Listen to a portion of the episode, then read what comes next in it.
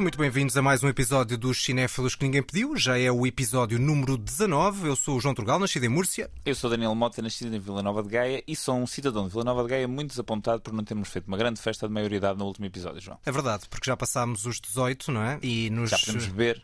É verdade, em qualquer, um dos, em qualquer um dos nossos países ibéricos. Já no, nos Estados Unidos, onde nós. Onde, Estamos sempre a, ir parar, não é? É verdade, onde, onde dedicamos uma boa parte dos nossos episódios de forma inevitável. O 18 não seria a maioridade, mas seria mais propriamente os 21. Mas Sim, mas, mas, ao mesmo tempo, sabes que uma das coisas que aconteceu esta semana é que eu tive várias pessoas a mandar-me mensagens acerca da dúvida que tinham acerca da tua idade. Várias pessoas me disseram assim: Olha lá, que idade é que tem o João? Ele, como é que ele sabe tanto de filmes tão antigos? Eu disse: João, João, tem uma... 62. Tem 62 anos, apesar daquele aspecto de jovem de 30. E a verdade é que toda a gente concordou que estás muito bem conservado muito... para a idade que tens, João. Pronto, agradeço, agradeço aos é os ibéricos, é o presunto. Ora, falta dizer que o genérico e a marca sonora são do músico António Vasconcelos Dias, a imagem é da designer Joana Pereira e os separadores têm a voz de Ana Markel e edição de Walter Santos.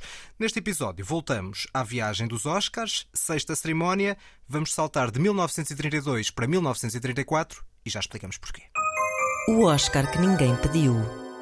Pois bem, saltamos de 32 para 34 porque foi uma espécie de acerto de calendário. É verdade, desta vez os Oscars incluíram agosto de 1932 até dezembro de 1933. É verdade, porque a partir de agora vão-nos facilitar a vida e vamos ter facilitar. o melhor filme do ano, não é? Não é o ano letivo, não é de agosto a julho, passa a ser o melhor filme do não ano. Temos que ver a data de saída para saber exatamente se o filme foi ou não tido em conta naquela avaliação, que tem sido um problema. Curiosamente, foi este padrão que começou na próxima cerimónia, na sétima cerimónia, prolongou-se até aqui, sem exceção, que é premiar o melhor filme do ano, com a pequena exceção da pandemia, vá, que teve ali um Sim. pequeno período mais longo de elegibilidade, mas de resto é o melhor filme do ano, com a cerimónia a ser em fevereiro, março. Neste caso, para os eh, pobres coitados dos filmes que tinham surgido entre agosto e dezembro de 32 não ficarem de fora de uma escolha possível, alargou-se um bocadinho este prazo e este foi o ano, de facto, com mais tempo de elegibilidade dos filmes nomeados para, para o Oscar. O que significa que. Havia uma grande piscina para onde escolher. Havia uma grande piscina. Dizem franceses. E, portanto, a expectativa era alta para a escolha do melhor filme, não é?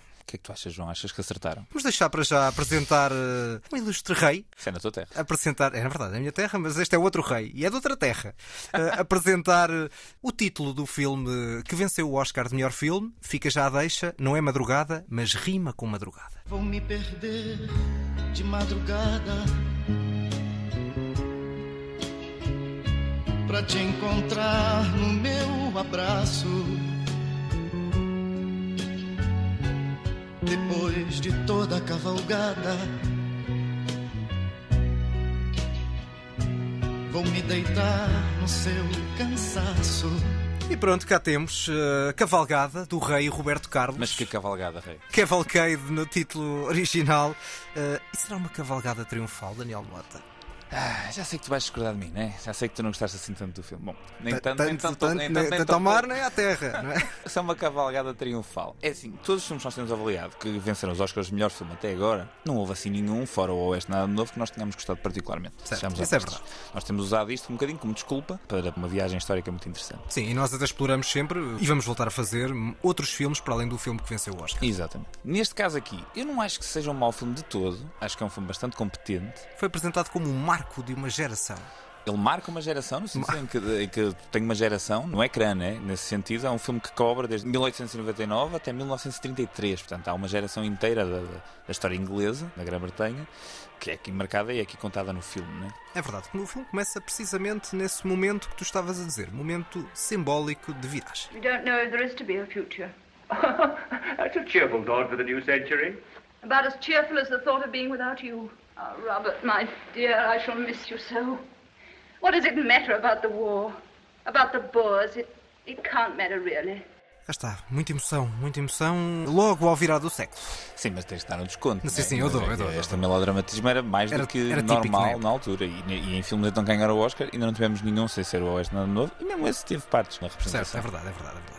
Estamos então de facto na viragem do século, naturalmente não é do 20 para o 21, é do Sim. 19 para o 20. 30 e tal anos de uh, um filme em que vamos tendo uma espécie de pequenas cenas uh, a apresentar os vários Sim. momentos da história de duas famílias, uma família mais rica e uma família mais pobre bastante estereotipadas. Cansado, estás tão cansado a falar deste filme, já te estou a sentir agastado. Mas, mas sabes que o cansaço é ao ponto, o filme tem 1 hora e 50. Sim, o filme eu... podia ser mais curto. Não, não, e eu, a, a minha memória é que o filme tinha 3 horas.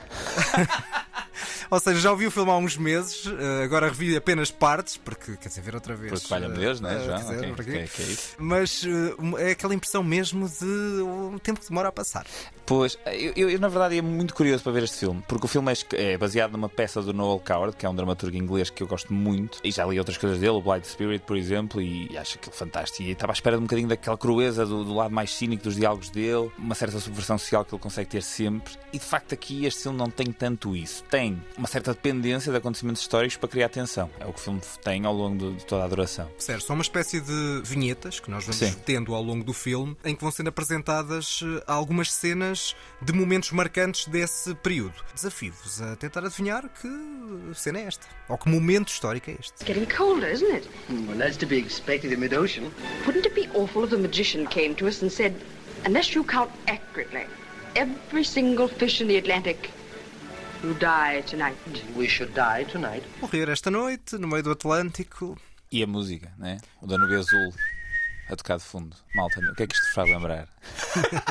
Vamos a assobiar a, a banda sonora, a canção de Celine Dion. É verdade, estava, estava. Sim, eles aqui estão a bordo de revelado no fim desta cena do Titanic. É verdade, com uma boia, não é? Mas imagina que ninguém sabia o que é era o Titanic. Pois. Ou seja, há uma dependência de facto da tua identificação e da própria reconhecimento dos, acontecimentos históricos para o filme funcionar, não é? Mas eu não acho que isso seja necessariamente mau. Ahm, Não, eu acho é que aquilo surge um bocado a martelo, ou seja, podia pegar naquilo de uma forma criativa, interessante, estimulante. Eu acho que lança-te assim um ganchito. É uma cena do Titanic, e eles estão a falar como morrer naquela noite, ou seja, também Claro. demasiado óbvio e previsível. E depois aparece a boia do Titanic, nós já os vemos no barco, e o Titanic, tal como agora, todos nós conhecemos o Titanic, na altura também era uma coisa bastante conhecida. Foi Sim, um sim, e na altura era mais, marcante, não é? eh, mais presente, próximo, mais é? presente mais próximo. Eu, eu imagino que também na altura 10. este filme tenha sido um bocadinho mais forte eh, para o público porque todos estes acontecimentos estavam muito mais próximos. A última cena do filme é na viragem para o ano 33 e é a altura que o filme estreia. dignity, greatness, and peace. Isso é talvez o mais interessante do filme, eu acho, porque tem uma mensagem pacifista, digamos assim, algum idealismo, Sim. eh, que eu acho que é bastante interessante ali na, naquele final, quando acompanhamos o casal mais rico, na alta Sim. lógica das duas famílias, e como sabemos como é que esta década acabou, eh, da pior forma possível,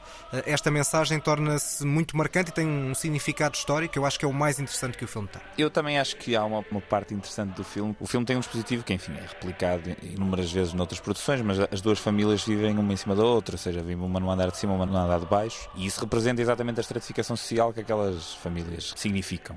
E também vemos os tiques de linguagem, os tiques de comunicação, a forma como eles olham para os filhos, para a descendência, etc. E depois os dois filhos acabam por estar juntos. Esse lado do filme eu acho interessante. É, né? mas aquelas rábulas também parecem tão fraquinhas. Ma- Mas, dentro do género, é bom. Dentro do género já vi coisas muito piores. E lá está. Isto, isto sendo do Noel Coward, estava à espera é que fosse muito mais eh, fundo e muito mais cínico, Certo? realmente. É isso, isso não existe. Estou a falar do cinismo ser, ser Sim, é pobre. muito mais melodramático do que eu estava à espera. Certo, Mas, exatamente. Mas é curioso porque, como eu estava a dizer no início, este filme origina numa peça de teatro e essa peça de teatro ficou conhecida por ser um estrondo de produção. Uhum. A peça tinha cinco palcos hidráulicos que mudavam entre si para representar as diferentes alturas do tempo. Uma loucura, nem faço ideia como é que aquilo seria, como é que se- seria ver ao vivo. Provavelmente era mais interessante até do que ver o filme. E na altura, a equipa de realização mandou uma série de, de, repórteres para filmar essa, essa performance ao vivo para saberem como é que era a peça apresentada no palco. Não sei se isto tem alguma relação direta com a forma como o filme acaba por ser apresentado, mas de facto, um dos defeitos que o filme tem, e aí eu concordo em pleno contigo, é que o filme é um bocadinho teatral, não só na forma como os atores representam os seus papéis, como também na forma como as coisas são filmadas. Comparando com outro Oscar, que nós já destacámos aqui, o Cimarron,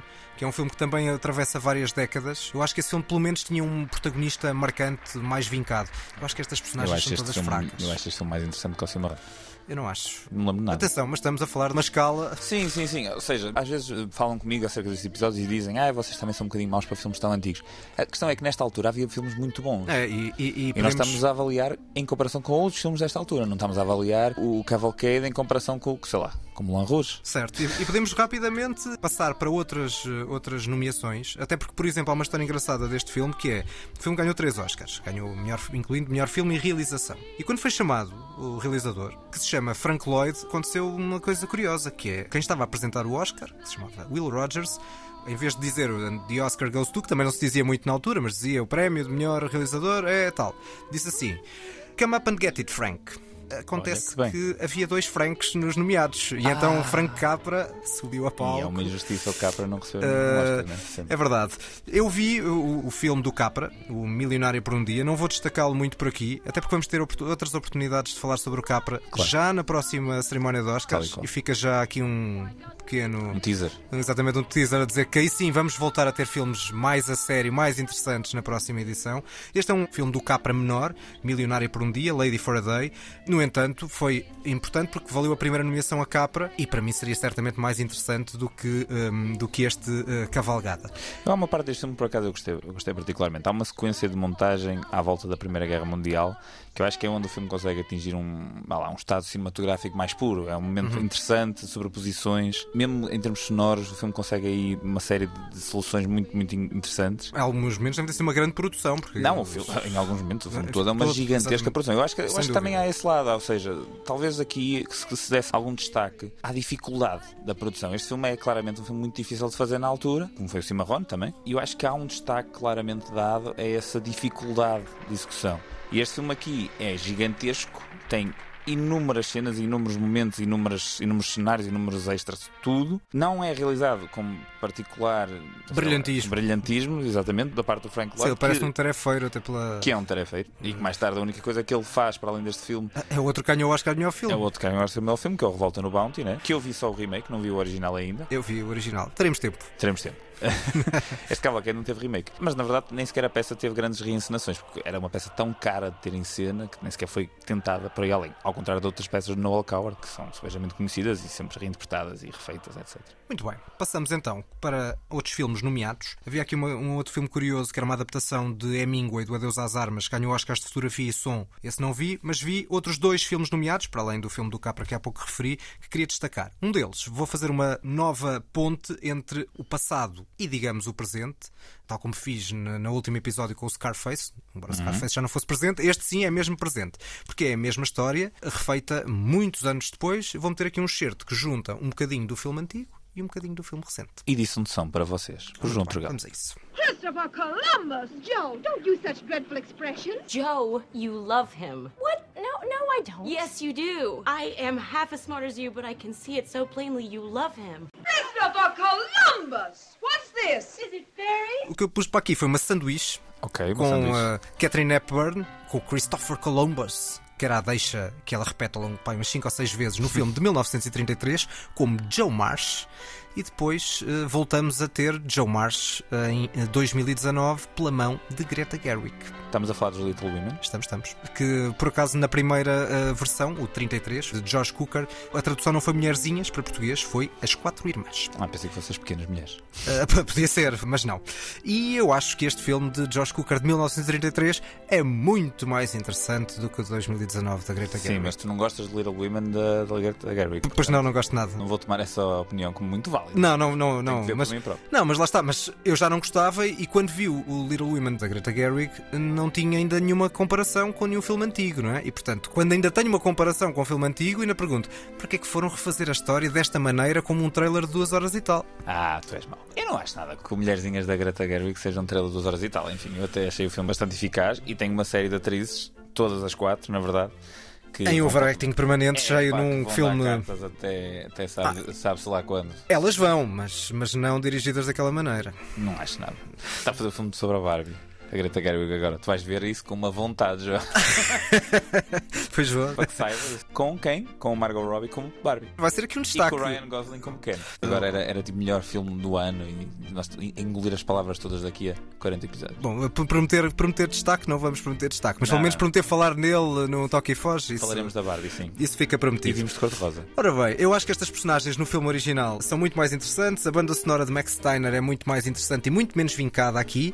A Catherine Hepburn, curiosamente, ganhou o Oscar de melhor atriz neste ano, mas não foi por este filme. E ela tinha um papel, não só por esta do Christopher Columbus, que ela repete muitas vezes, mas tem uma- uma- um papel muito vincado, muito engraçado. Acho que a história tem muito ritmo, aquilo que eu acho que o filme de 2019 não tem, que é confundir ritmo com movimento acelerado da torta direito. Como não vi este, eu não posso, não posso refutar assim tanto. Eu não, eu não acho que o filme de 2019 tinha esse problema. Achei um filme bom, bem feito. Mas eu sei que estou muito sozinho nesta, nesta batalha, portanto aqui vai haver mais, mais gente a insultar. sozinho nessas batalhas, João. Admita às pessoas que tu gostas de estar Não gosto nada, não gosto, por acaso não gosto nada. Até gosto de estar bem acompanhado, portanto, não. Mas prefiro estar bem do que mal acompanhado. Só uma curiosidade é que este filme, que uh, um tema da banda sonora, depois foi adaptado para o videojogo Hotel Mario. O nível da profundidade da referência. Ah, já viste? Também é trabalha, cara. Ah, tudo... Trabalha muito bem. Ora bem, passamos para o segundo filme que foi nomeado. Só dizer que este Little Women ganhou o Oscar de melhor argumento adaptado. E agora vamos para uma fuga de uma prisão. Jim, they refused to pardon you. They refused. The state's promise didn't mean anything. It was all lies. They just wanted to get me back. So they can have their revenge. Este filme parece ser só um filme sobre uh, uma fuga de uma prisão, mas não é só. É um filme de enorme crítica social, chama-se I'm the Fugitive from a Chain Gang. Eu sou um evadido. Teve três nomeações, não venceu nenhum, uh, mas é um belo filme de Marvin Leroy, cujo ator principal, nós, é uh, o Paul Mooney, que nós. Paul Mooney é o ator principal do Scarface, filme que falámos na última edição do podcast sobre os Oscars. Eu vou só fazer aqui um rapidíssimo meia-culpa, meus caríssimos espectadores e ouvintes, porque eu não sei porque continuo a achar que temos espectadores, vai tudo sair no nosso canal de YouTube, que não existe. Para o vasto auditório que nos está a escutar neste momento, só para dizer, já vai no segundo filme que eu não vi desta vez, porque eu estive presente num certame chamado Eurovisão e Desculpas. estive lá, até é verdade, e estive lá a trabalhar. Mas pronto, está tudo bem. Sair da Eurovisão para falar sobre filmes de 1933, contrastes. A vida é são contrastes. Ora bem, ora bem. Depois no, nos filmes não nomeados já vais ter mais oportunidade para filmes que tu viste noutras alturas para poder dar mais, mais um toque. Há uma característica também nesta altura é que ainda estamos no período de pré-censura. Pelo menos um momento Sim. em que a censura, o código Waze ainda não era muito vincado. Mesmo quase a começar a afetar os filmes todos, na verdade. E isso nota-se descaradamente neste filme, que ainda é pré-censura, pelo uso da violência, pela sugestão de sexualidade e pela crítica muito feroz, no caso, à justiça norte-americana e ao sistema de trabalhos forçados que ainda existia nos anos 30 e que nós, a esta altura, não imaginávamos que ainda existisse daquela maneira, pelo menos. Este filme de Marvin Leroy não só é muito interessante por essa crítica social, mas porque tem cenas da fuga, de perseguição e dos próprias cenas na prisão que estão muito bem feitas, muito bem encenadas, com grandes planos dos, dos prisioneiros. Acho que é um belíssimo filme e, portanto, neste caso fica a sugestão. Não tiveste Sim, tempo para obrigado. ver, agora fica a sugestão para ver daqui em diante. Uh, só queria dar uma última nota ainda na cerimónia dos Oscars para a primeira vez que alguém venceu dois Oscars de forma consecutiva. E vamos ter aqui um pequeno excerto do filme, alguém que é extremamente conhecido.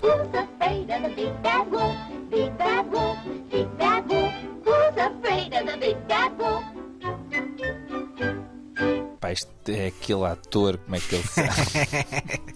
Faz sempre de lobo, impressionante. É o melhor ator a fazer de lobo do mundo. Portanto, Disney, o Walt Disney ganhou aqui o segundo Oscar consecutivo, não é? É isso mesmo, para a melhor curta de animação, neste caso com os três porquinhos. Este filme eu vi há muitos anos, Estás quando a era miúdo. Tinha imenso medo deste filme. Mas na verdade isso também me acontecia com a, com a Branca de Neve e os Sete Anões. Aquela altura em que ela está no meio da floresta e os, os ramos da árvore envolvem. Não sei o quê. Quando era miúdo ficava aterrorizado a ver aquilo. Tu já vais então espalhando aqui a tua mensagem sobre os teus eh, pânicos. Se ouvir o som da Branca de Neve naquela altura a, a cantar aquela musiquinha específica, eu ainda, ainda sinto um arrepio na espinha. Era aquele filme que tu há uns tempos falaste? Era o Godzilla. Não Ah, tem nada a ver. é verdade. não, mas não, rigorosamente nada a ver.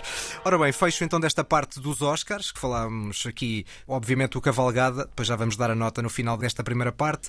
Outros filmes nomeados, tivemos o Little Women, Oscar de melhor argumento adaptado, eh, o Lady Faraday, Milionário por um Dia, quatro nomeações, incluindo melhor filme, e, e Eu Sou Invadido, I Am the Fugitive from a Chain Gang, três nomeações também, incluindo melhor filme, e depois esta pequena passagem por Walt Disney.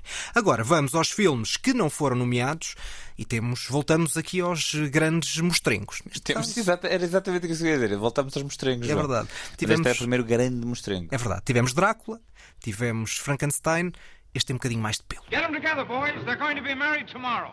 Put your arm around it, Driscoll.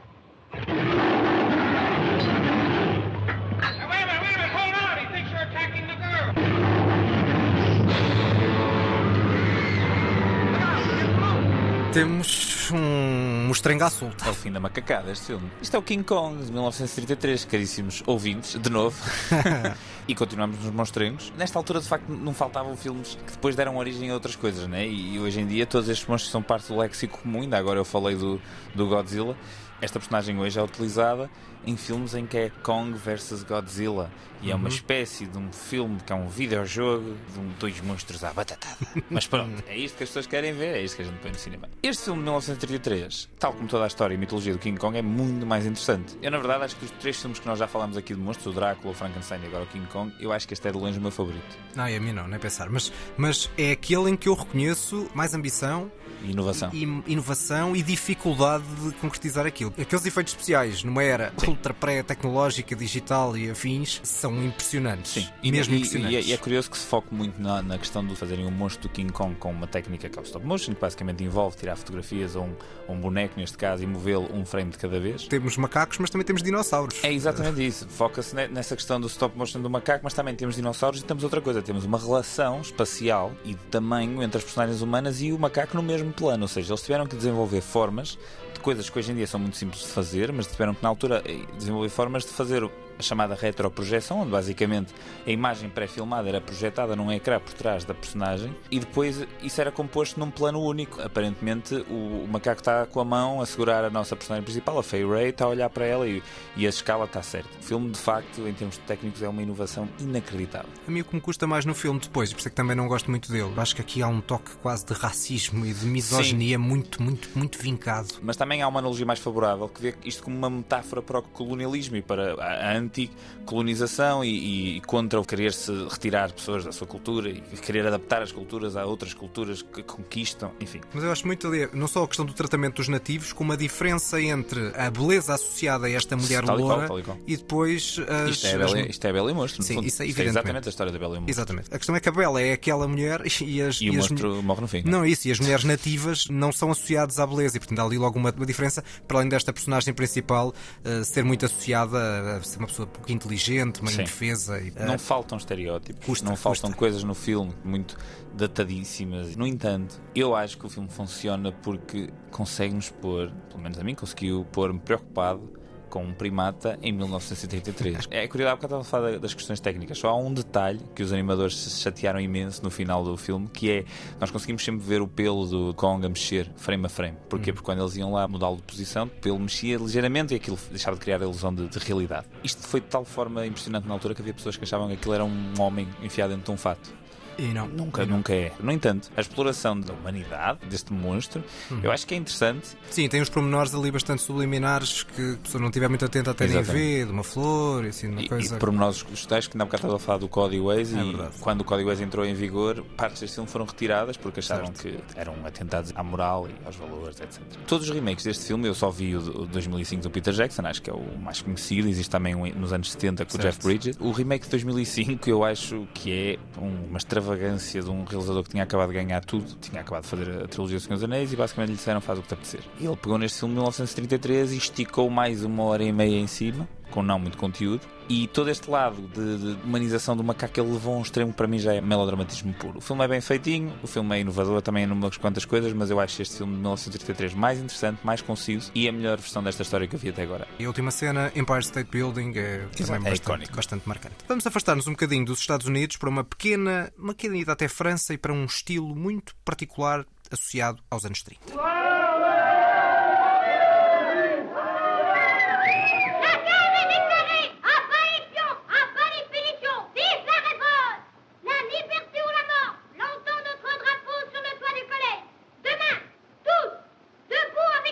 Parecem miúdos na Revolução Francesa. E são, e E são, são, são. de certo modo, estão a fazer uma revolução à sua, à verdade. sua maneira. Estamos no realismo poético francês dos anos 30, de Jean Renoir e Jean Vigo, por exemplo. Neste caso, o filme é uma média-metragem chamada Zero em Comportamento. Jean Vigo é um clássico, não é um estilo que me agrade particularmente, especialmente porque de realismo muitas vezes tem pouco e às vezes os argumentos são um tanto, um, exatamente surrealistas, que Sim, não sim, é algo sim, que sim, muito- tem zero de realista. E a coesão narrativa não é propriamente a maior preocupação do filme, mas tem coisas bastante marcantes, isso é indiscutível. Jean Vigo é um realizador curioso, ele só fez basicamente esta curta e mais tarde fez o Atalante, no ano a seguir. A razão é fácil, é porque morreu com 29 anos com uma septicémia. Pois, e nós nunca vamos saber o que é que ele poderia ter sido se não, se não fosse isso. O filme eu achei.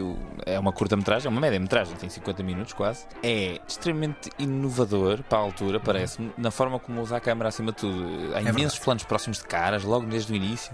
Planos de cima, planos de grandes angulares. Os planos de e- cima são incríveis, é verdade. Todo o filme tem uma abordagem estética bastante diferenciada e, E lá está, ele no Atalante depois continuou isso. O que eu acho é que o filme está ali no fundo a mostrar a degradação da sociedade, a intolerância, a autoridade bacoca, tem até ali um toque de alguma pedofilia. Pois. Uh, mas depois esse tom crítico, até pessimista, acaba por não resultar para mim tão bem pelo um bocado de caos narrativo que existe ali. Caos não sei se é a palavra certa, mas falta de coesão. Eu este filme, como é realizado e escrito pelo próprio Jean Vigo e é supostamente contado a partir do seu ponto de vista, da sua experiência pessoal, eu acredito novamente que esse caos seja a intenção e seja a vontade do próprio realizador de apresentar a forma como ele via as coisas, ou seja, a forma como ele na altura percepcionava aquele mundo. E também, ao mesmo tempo, essa crítica que tu estás a dizer é bastante óbvia e acho que é bastante eficaz, na verdade. Acho um filme muito interessante, procurem, é curto, vê-se rápido e é um filme de um realizador que, apesar de ter um espólio muito curto, é um realizador bastante influente. Até porque, por exemplo, todo este realismo poético francês, em termos estéticos, por exemplo, influenciou o noir, que é um estilo que eu Exatamente, adoro, que é exatamente. impressionante. Lá está, às vezes coisas que nós não gostamos muito, mas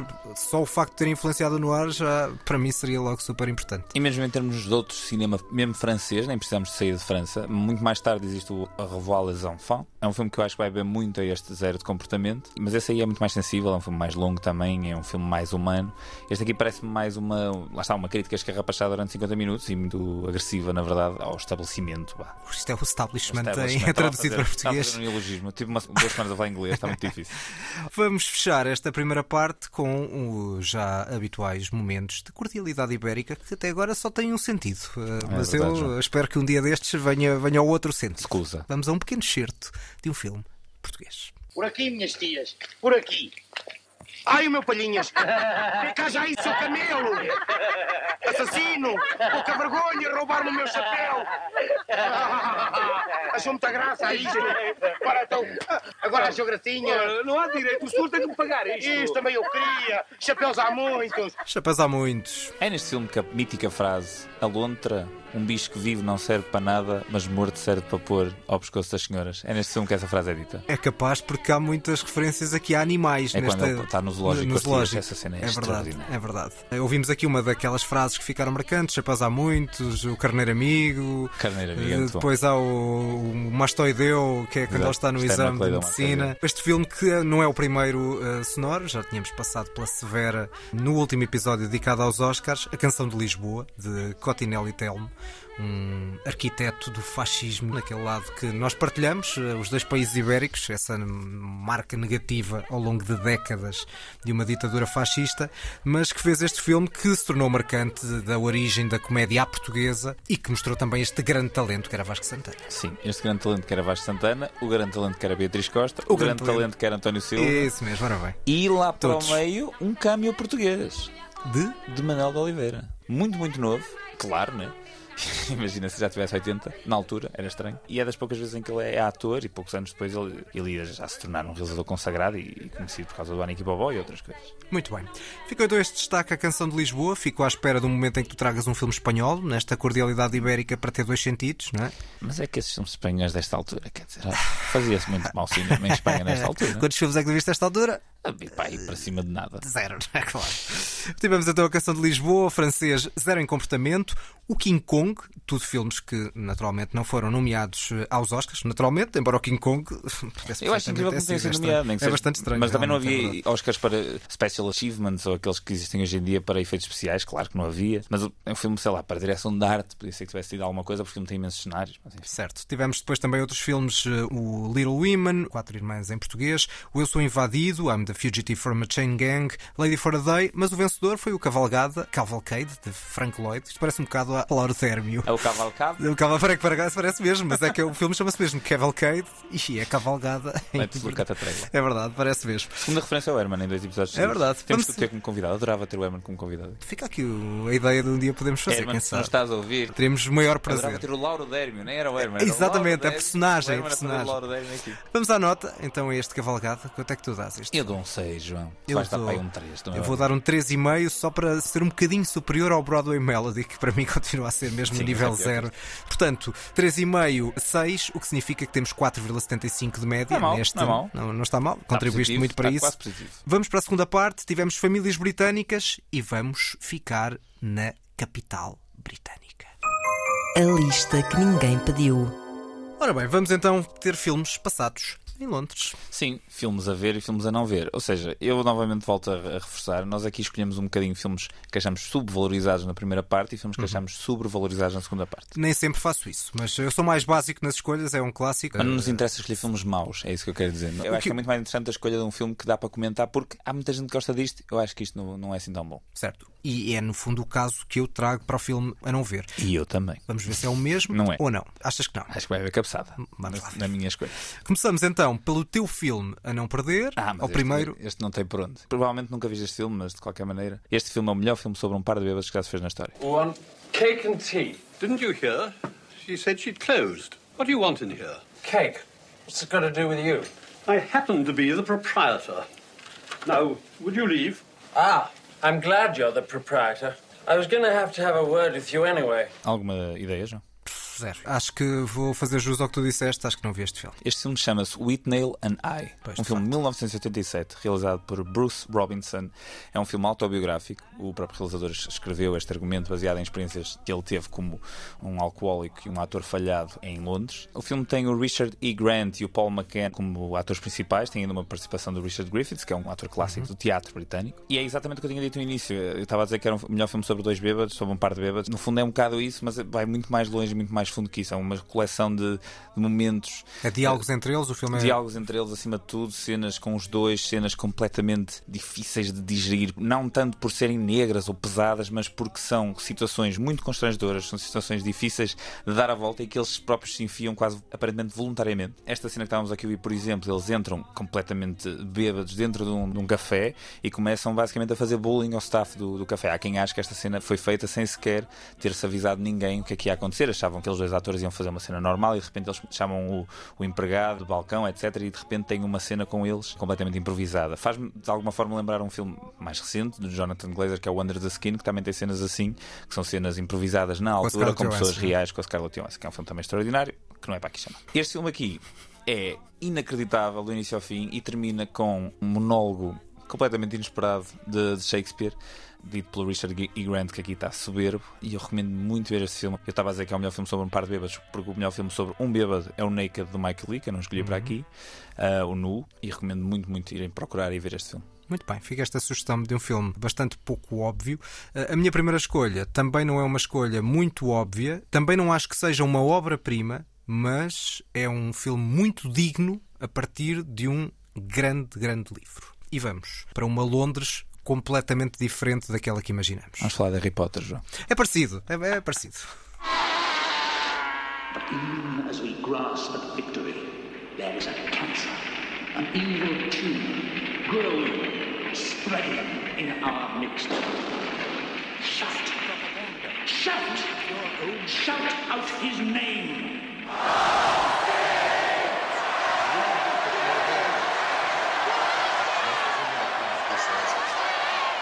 Isto é o 1984. É isso mesmo, nem mais. Grande livro, nunca vi o filme. Lá está, volto a dizer, não é um grande filme, mas é uma adaptação que eu achava muito difícil de fazer pela marca que o livro tem. Talvez a distopia mais impressionante que foi feita, ou uma das distopias mais impressionantes que foram feitas. Com o Admirável Mundo Novo, não é? Exatamente, ou Fahrenheit, são aqueles clássicos mais, óbvios de George Orwell. Eu acho que capta muito bem esta hum, lavagem cerebral que é toda a história, no fundo. A lavagem cerebral do Big Brother, que foi criado no fundo aí pelo livro. O vazio de existência, o controle total sobre o indivíduo numa sociedade completamente aniquilada e amorfa. O filme, de propósito, foi lançado em 1984, no próprio ano. Capta muito bem, sem que ele tenha conseguido fazer o que queria. Ele queria filmar a preto e branco, não o deixaram, o estúdio, mas ele filmou a cor e os tons muito sombrios que ele conseguiu introduzir nas próprias cores que tinham ali, junto com os grandes planos das personagens. Acho que tem muito, muito impacto. Eu sinto muito o realismo da história, daquela lógica distópica, ou seja, não é real, mas não está assim tão longe do real. Sente-se muito ali. Tem uma banda sonora maravilhosa. Estamos a ouvir o Julia dos Eurythmics, que é uma música super emotiva que ajuda muito a dar corpo a esta, a esta história do Winston e da Julia.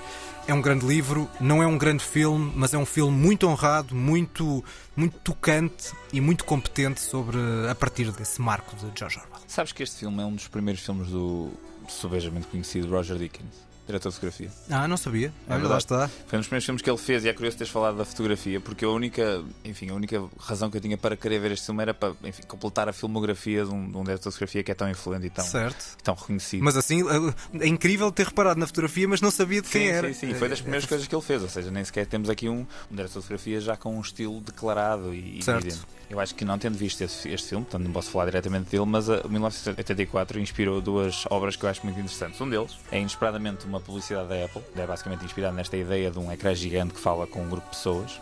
E o outro é o V for Vendetta, o V de Vingança, que eu acho, dentro do, do estilo, um filme bastante eficaz. Que também podíamos ter escolhido aqui eh, para não perder, porque também é passado em Londres. Sim, não é um belíssimo filme. Revi há pouco tempo e é, É um um- filme muito, muito interessante. Até agora que estamos de acordo, vamos lá ver se a coisa não resvala. Eu, como vou trazer um pouco de sacarosa agora, não sei se tu vais gostar. Uh, Antes, antes de tu entrares, presumo eu, porque estás a dizer isso, numa espécie de comédia romântica. Uma espécie. Ou uma comédia romântica de corpo e alma, só dizer que o realizador deste 1984 depois fez nos anos 90 um dos filmes mais maravilhosos que eu ia trazer aí numa lista chamado O Carteiro de Pablo Neruda. Ai, nossa, João, eu Maravilha, de maravilha. sacarosa. Este não é, esta não é sacarosa, isto é lágrimas, lágrimas, Ah. lágrimas, lágrimas. Vamos para a tua segunda escolha, vamos então para uma comédia romântica. É não uma comédia romântica, mas é a comédia romântica. Uh, in short, uh, to recap in a slightly clearer version, uh, in the words of David Cassidy, in fact, um, while he was still with the Partridge family, uh, I think I love you. Vou só dar aqui uma descrição. O João estava a ouvir isto e estava a dar cabeçadas no microfone com não, não. frustração. Como não vi algumas destas comédias românticas, esta também não deve ter visto. Mas o que eu te pergunto é: Diz lá, João. You say it best when you say nothing at all? Não, man, isto não é o Notting Hill. É que parecia a voz do Grant. E é a voz do Hugh Ah, Grant. ok. Não, não. Ah, Por acaso é curioso falar de Notting Hill. Há uma série de filmes desta altura que tinham o Hugh Grant, que era o namoradinho de, de Londres, né, de Inglaterra, e foste logo falar de um que ficou muito conhecido, mas que é bastante mais fraco que este Quatro Casamentos e um Funeral. Ah, este é o Quatro Casamentos em Funeral? Sim, ah, então vi. Então vi, é um belo filme, É é, um verdade. belíssimo filme de É comédia verdade. e de drama lá para o meio. É verdade. Não Ah, lembrava que o filme fosse passado em Londres. Sim, sim, todo passado em Londres. É um belíssimo filme, é uma belíssima comédia romântica, um exemplo de uma boa comédia romântica, aqui escrita pelo Richard Curtis, que mais tarde se tornou também realizador e realizou, por exemplo, O Amor Acontece, o Love Actually, que eu esse já acho um bocadinho um esticão em muita coisa. Mas este aqui é um filme emotivo do início ao fim, com o Hugh Grant e uma Andy McDowell a aparecerem em altíssima forma. Muito, muito, muito engraçado, com cenas emotivas. É um filme que já toda a gente conhece e se não conhecem, devem ir ver. Se viram o Notting Hill em vez deste, tenham vergonha e de, e de rapidamente ver o Quatro Casamentos e Funeral, que é um Então, filme bem mais interessante. Então, olha, eu fiz o certo, porque nunca vi o Notting Hill. Nunca viste o Notting Hill. o No entanto, há que ver que tu conheces a canção. Que é bastante conhecida. e, É que eu tive um pedaço assim. O que é que ele está a. verdade. eu até te ia O pedir para cantar só um bocadinho. Keating. Aqui nós temos estado a ouvir a música em fundo do, Que é bem do mais Love is. All Around. Exatamente, que também, também gosto bastante mais. Deixa-me só acrescentar, do que me lembro do filme, já há muitos, muitos, muitos anos, para além da parte da emoção que tu falaste, destacar a parte da comédia. É que os números cómicos, os gags, são, são bastante fixes. É bastante fixe. É Pois são. verdade. Eu gosto muito do filme. Acho que é... vão ver, porque lá está. Eu acho que acaba por se esquecer no meio da. Enfim, o próprio Hugh Grant hoje em dia está a fazer uma espécie de uma Hugh Grant Assance, como dizem os ingleses. Está a aparecer em uma série de filmes dramáticos e thrillers, etc. Mas eh, esta fase do Hugh Grant em que ele era este tipo de, de personagem sempre, ele aqui ainda era novidade e funcionava muito bem. Muito bem, vamos para a minha eh, segunda escolha e agora vamos ter um intruso em Londres. It's ridiculous to go back to my place. Once we get there, you'll have less than an hour. It's not that I'm miserable with Chloe. I it's don't just- want to talk about Listen, Chloe it's just. I'm bored. I mean, she's very nice. Chris! but- Are you in bad mood? Yes, I am in a bad mood. I just blew another audition. I'm so sick of this acting thing. It's just not working out. It's a hard field. You have to keep plugging at it. I'm sick of plugging. Tom's mother was right. It just gets to a point, you know? Or should I say your mother-in-law? Por acaso este filme não, não tem razão português, mas eu estava aqui a expressar, porque a gente diz sempre título em português, a pensar, será que este filme em português se chama O Ponto de Jogo? não, mas em brasileiro, em PTBR, é, é o ponto final. Ah, uau! Portanto, e de tem- facto há um ponto final aqui. É verdade, e tem tradução. O filme, de facto, é o Match Point. Grande filme. Ouvimos aqui Jonathan Rhys Myers e Scarlett Johansson. Deixa-me dizer-te, quando disseste Que eu escolhi havia- o Match Point. que eu pensei, vai escolher o Match Point para não, ver. para não ver. Não, para não ver, não. Para Uh, grande filme. Nunca tínhamos falado sobre este filme, portanto não fazia mais Não? pequena ideia. Não, não, não, acho que não. É uma das primeiras incursões de Woody Allen pela Europa e uma das mais bem-sucedidas, para mim é a mais bem-sucedida de todas, antes de ele começar a fazer um bocado postais turísticos e assim filmes bastante mais banais. Esta trilogia eu acho bastante boa, três filmes em Londres, em particular o Match Point, que é o primeiro, acho que é uma é o existencialismo do Woody Allen de uma via muito mais dramática do que na maior parte dos filmes dele. De todo não é um filme cómico. De nem todo. muito irónico. Sequer. Eu acho que não tem. Sim, comédia não há muito. Não há muita. Algum paralelo do- dos filmes do Woody Allen na fase final da década de 80, ainda em Nova York, ainda nos Estados Unidos? Sim, o mas... crime de escapadelas é basicamente um, um- Isto é quase um remake desse argumento, né? É verdade. E chama-se Match Point, para quem não viu o filme, embora seja deste, lá está, este é um filme que também foi muito visto por causa da cena logo inicial. Nem é bem um match point, é, um, é a bola a tocar na, na parte de cima da tela da rede. fã de ténis, João Trujillo. ténis, é verdade. A bola toca na parte de cima da tela e pode cair para um lado ou pode cair para o outro.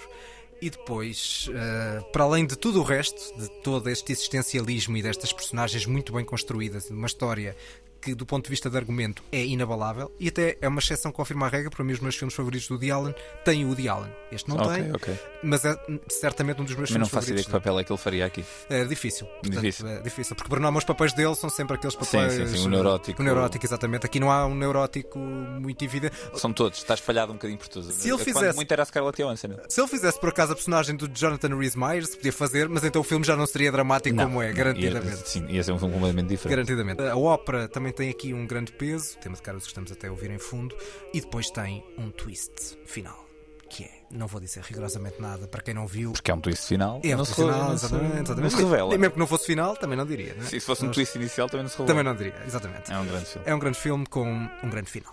Acho que foi o primeiro filme do Woody Allen que eu vi, por acaso. Sério? Sim, sim. É lá, isso- Bastante tardio, o É Woody verdade, Allen. é E lembro-me de ter ficado. Ah, ok, então é isto os filmes do Woody Allen. E depois vi os outros todos e percebi que não é aquilo Não é os filmes do aquilo, Woody Allen. certamente. Mas é um lado do Woody Allen, um lado mais negro, mais cínico, até certo modo. Certo. Ele Ah, fez este lado do crime e castigo, Dostoevsky, ele fez isto em vários filmes, só que faz com um tom muito mais Sim. leve Sim, e sim, ligeiro. E aqui não é nada ligeiro, Nada. de facto. Pelos vistos, continuamos a concordar. Sim, sim, sim. Vamos lá então para a fase a não ver. Vamos lá ver como é que tu vais eh, Ai, irritar o auditório. É assim, vá lá ver uma coisa. Este filme que eu escolhi para não ver, tem muita gente que gosta disto. E eu não acho que seja mau, mas também quer dizer, gente. Tanta coisa boa neste mundo para ver. O único filme que me estou a lembrar de Londres, assim, muito marcante, mas eu Este acho filme que é de 2008. eu acho que tu gostas desse filme, é o Closer, e portanto. Não, não, é o e, Closer, portanto, não, não, é o acho que Closer. não é o não, Closer. queria pôr o Closer a não ver. O. Closer até podia ter posto a ver, Eu, na verdade. eu- eu também podia ter posto a ver. Steve vai, não vai para o fazer. Vamos lá então ver o que é que tu tens para aqui. You ever bought a ticket to the Junkies Boneyard, Roman? It's an unpleasant place. Called Curl Up and Die. Might sound like hair salon, but don't fucking look like one, I can tell you. It's a terrible sight. Horrible sound listening to a man sucking his soul through the hole in the pipe. Este filme abre com um plano do Toby Kebbell. A câmera aproxima-se e ouve-se assim. People ask the question, what is a rock and roller? Não faz ideia do que é que eu estou a falar. Não faço ideia. Se tu não sabes o que eu estou a falar a dizer what is a rock and roll é porque nunca viste o rock and roll do Guy Ritchie, que é este filme que eu Ah, escolhi. Pois não, pois não. Ah, é pois. Então É vamos discordar, João. Pois não. Ou se calhar vamos. Quer dizer, tu vais discordar com o auditório, não é? Depois vais receber mensagens a se insultar. É mas... provável. Mas, mas é assim, o Guy Ritchie não é exatamente um realizador que seja unanimemente amado, não é? Sim, sim, sim. sim. Tu viste todos os filmes do Guy Ritchie? Só vi o Snatch. Só viste o Snatch e gostaste? E gostei. Pronto. O que é que acontece? O Guy Ritchie fez de facto o Snatch e fez também antes o Lock, Stock and Two Smoking Barrels, que foram filmes que ficaram conhecidos por uma hiperestilização da violência, por eh, diálogos irónicos, curiosos, claramente ultra influenciados pelo Tarantino. Era uma espécie de um Tarantino britânico. Depois tornou-se namorado da Madonna e a partir daí não sei bem o que é lhe aconteceu. Algures, ele tentou regressar às raízes dele como um- uma espécie de um cronista de crime do submundo inglês. E fez este Rock and Roll, que é um filme com muito estilo, mas pouca substância. Não é um filme mau. Claro que não, o Guy Ritchie não sabe filmar mal, se bem que se virmos o, o Sherlock Holmes podemos discordar, mas ele não sabe filmar mal. Mas é um filme completamente exagerado, despropositado, chato. A dada altura é só estilo, estilo, estilo, estilo. Temos um Gerard Butler em overacting desde o minuto zero. Deixa-me Ah, só contrapor uma ideia de que tu estavas a dizer isto. Eu achei que tu ias escolher algo que fosse bastante óbvio e que toda a gente tivesse visto e que. Mas o Rock and Roll é um filme que tem um following muito grande. Tem muita, gente, tem muita malta que eu conheço que gosta muito deste filme. Tem um lado um bocadinho de culto. Que, enfim, filmes de culto são outra coisa. São filmes que não têm dinheiro para começar, muitas vezes, e que não foram assim tão grandes sucessos. Este filme, na altura, teve sucesso. Há culto, mas eu não acho que haja grande coisa aqui para ter um culto de. Dentro desta lógica de sucedâneos de Tarantino e de violência estilizada, extrema, etc. Existe um filme muito mais interessante que há uns tempos, até, curiosamente, falaram desse filme nos comentários do nosso, nosso Instagram, que é o Lucky Number 11, que é um filme com o Josh Hartnett e com o Bruce Willis, que é um filme que também sofre um bocadinho destes- defeitos, é sobrestilizado, não tem grande conteúdo, não tem um argumento por aí além, mas eu acho que é um filme que funciona melhor do que este rock and roll. O que é que este filme tem de especial para mim? Introduziu-me um ator que eu gosto particularmente, que é o Toby Kebbell, que é o que começa o filme, com o plano dele, com a voz do do Mark Strong, também é outro ator que eu gosto bastante. Tem uma série de bons atores, tem cenas com um diálogo que aparentemente quer dizer alguma coisa, mas no fundo, no fundo, quando se espreme bem este filme, é só pinta. Às vezes a pinta também é importante. É, mas se for só pinta, não vais lá. Estava só a tentar ser um bocadinho advogado do diabo de um filme que eu não vi e, portanto, gostava muito de. É de as, poder- pessoas, as pessoas já vão ser muito advogadas do diabo, porque Gostava- há mesmo muita gente que gosta disso. Gostava de poder picar, não vou picar eh, e também acho que não vou picar com o filme que vou escolher para não ver. Venceu o Oscar de melhor filme. Some fresh air. They are, darling. I'm a thistle sifter. I'm a sieve of sifted thistles and a sieve of unsifted thistles. A sieve of sifted thistles and a sieve of unsifted thistles. because I'm a thistle sifter. Darling, make sure it's not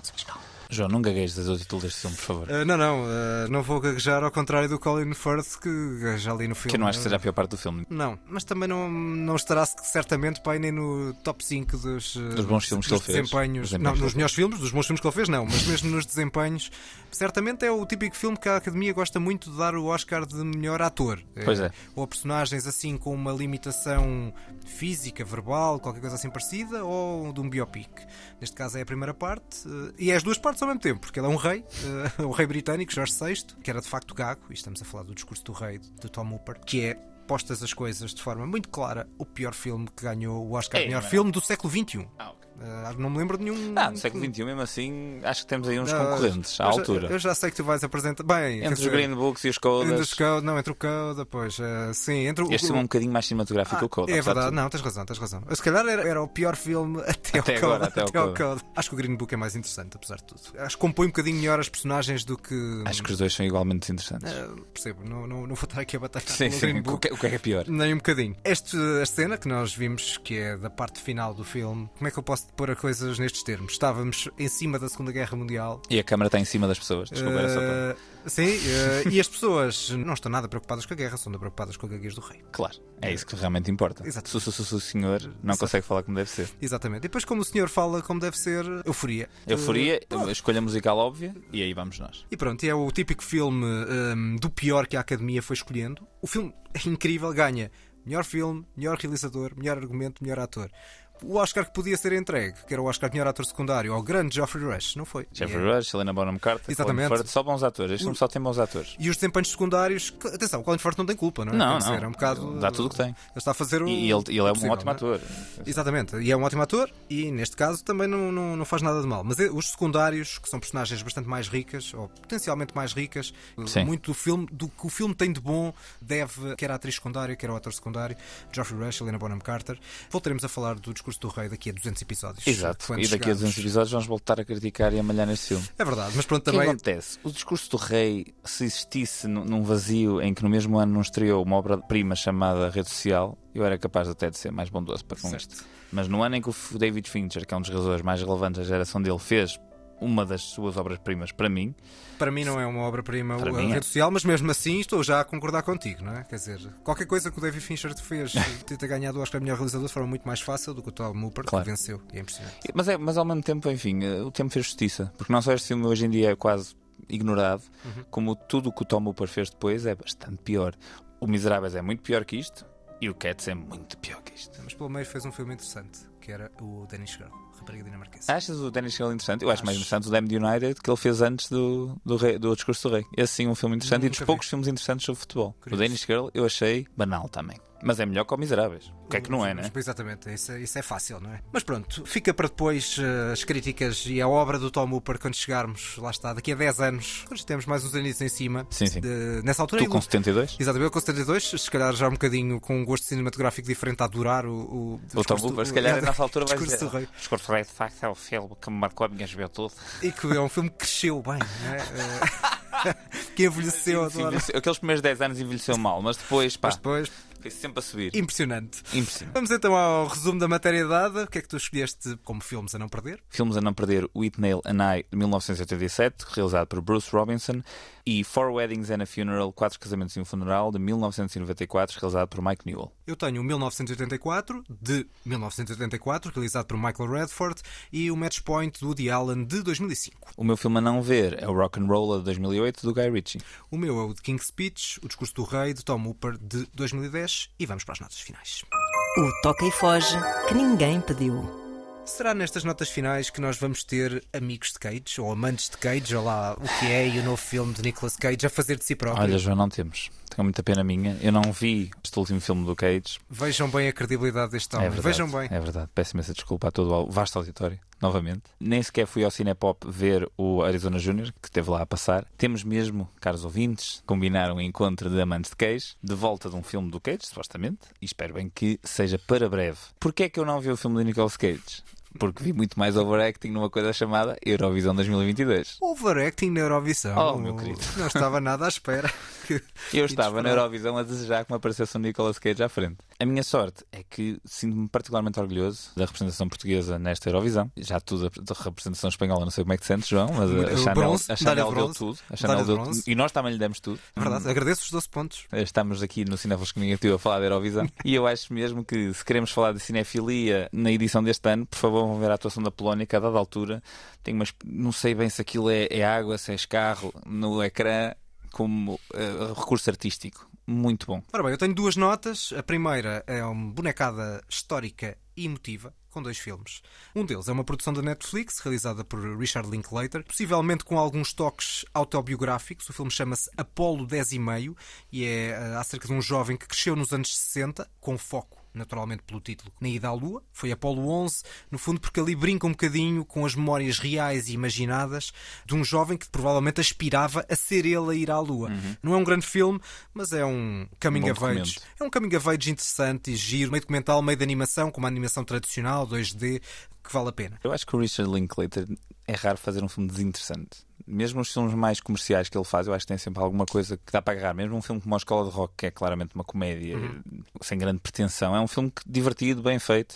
É sempre um realizador interessante. E se nunca viram o Days and Confused lá para trás, vão ver, porque é um grandíssimo filme. Certo, e, e os toques de nostalgia de filmes como a, a série Before, a trilogia Before, Exatamente. ou Sim, Boyhood, falo. estão aqui muito presentes. É é um bocadinho o mesmo dele ir buscar a nostalgia, o Uhum. passado, as memórias. Estão aqui, não é um grande filme, repito, mas é um filme bastante simpático. Um ainda mais interessante é de um realizador de animação que eu gosto muito, que é o Ari Folman, que fez essa grande obra-prima chamada Valsa com Bashir. Voltou com um filme chamado A Procura de Anne Frank, com uma particularidade, a história é muito conhecida, naturalmente, mas tem uma particularidade, que é a personagem principal é destinatária do diário do Anne Frank, colocada no tempo presente com uma mensagem de relação da mensagem do Diário de Anne Frank no momento de hoje em dia dos refugiados e com os problemas de de desumanidade e da falta de acolhimento. É um filme muito interessante, não tem um argumento 100% coeso, mas tem um final muito bonito, muito tocante e o regresso às bandas sonoras de Kerano, depois da a senhora Yes a voltar com uma belíssima banda sonora. Eu só queria destacar ainda um livro que li esta semana, chamado Cinema em Direto, livro de Francis Ford Coppola. Depois de ter estado a rever a trilogia do Padrinho, tive vontade de procurar alguma coisa que ele tivesse escrito sobre cinema ou alguma coisa do género e encontrei um pequeníssimo livro na FNAC, que é uma espécie de uma teoria que ele tem acerca de se era possível realizar um filme em direto na televisão. Isso seria para ele uma espécie de último desígnio da existência da televisão. Porque ao conseguir-se ter em direto a mesma complexidade que se consegue em cinema, atingir-se um patamar novo de, de apresentação.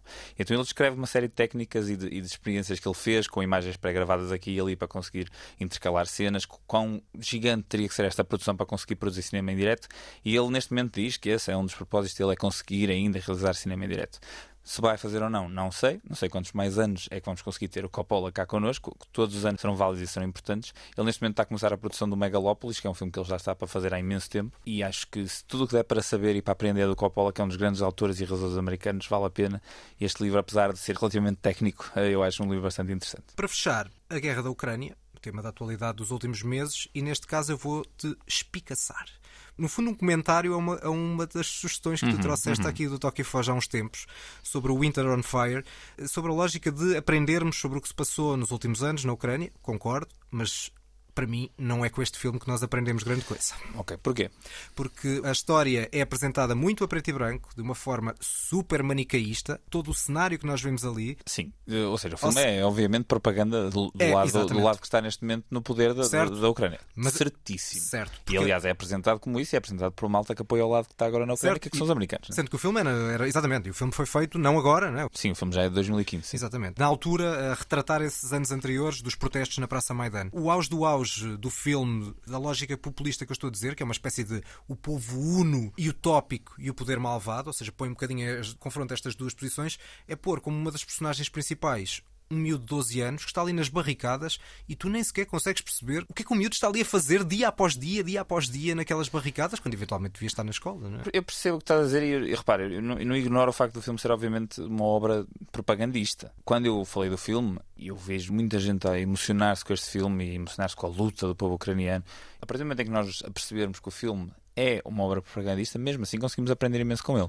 Porque mesmo que seja uma, uma, uma, história unilateral, conseguimos daí retirar muita coisa. Mas eu vou-te contrapor isto, sugerindo agora um outro filme, que também não acho que seja uma obra-prima, mas que acho que é muito mais honesto, chamado Maidan, A Praça, em português, realizado por Sergei Loznitsa. É um filme que também te mostra a coragem das pessoas que estavam ali a protestar, vês a opressão, condenas a opressão, mas fala de uma forma um bocadinho mais alargada. Deixa de ser tu a tirar as conclusões.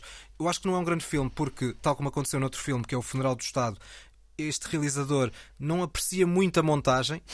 O, filme tem longos planos de, de 10 minutos em que não se passa praticamente nada. Eu percebo a ideia de criar ambiente, transportar-te para ali, e aliás, acho que é isso o melhor do filme, e transporta-te muito mais para o espírito da Praça Maidan do que o do Winter on Fire.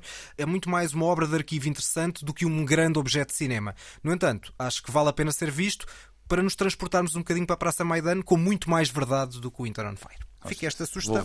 Fica esta sugestão para o fecho. Sigam-nos no Facebook, Instagram, deste podcast da Antena 3, os cinéfilos que ninguém pediu, podcast quinzenal, pelo que voltamos daqui a duas semanas com um destaque eh, a um filme novo que ainda não escolhemos. Se tiverem sugestões, mandem-nos sobre. Sim, mandem sugestões porque este mês está escasso em filmes interessantes para ir ver ao cinema. Vamos sempre, certamente, arranjar, arranjar uma escolha uh, interessante, se calhar mais interessante até para mim do que as últimas sim, coisas sim, sim, que estão a desafiar os estilos que eu, que eu gosto mesmo. Fazer sair da zona de conforto, João? Gosto de ser desafiado, portanto, uh, é completamente à vontade. Portanto, mandem-nos mensagens, uh, sugestões, ideias, filmes de destaque. Estamos sempre aptos a ouvir aquilo que vocês têm para nos dizer. Até à próxima. No final do Whitney Lanai, o filme, um dos filmes que eu destaquei hoje, temos o seguinte monólogo: What a piece of work is a man, how noble in reason, how infinite in faculties, how like an angel in apprehension, how like a god.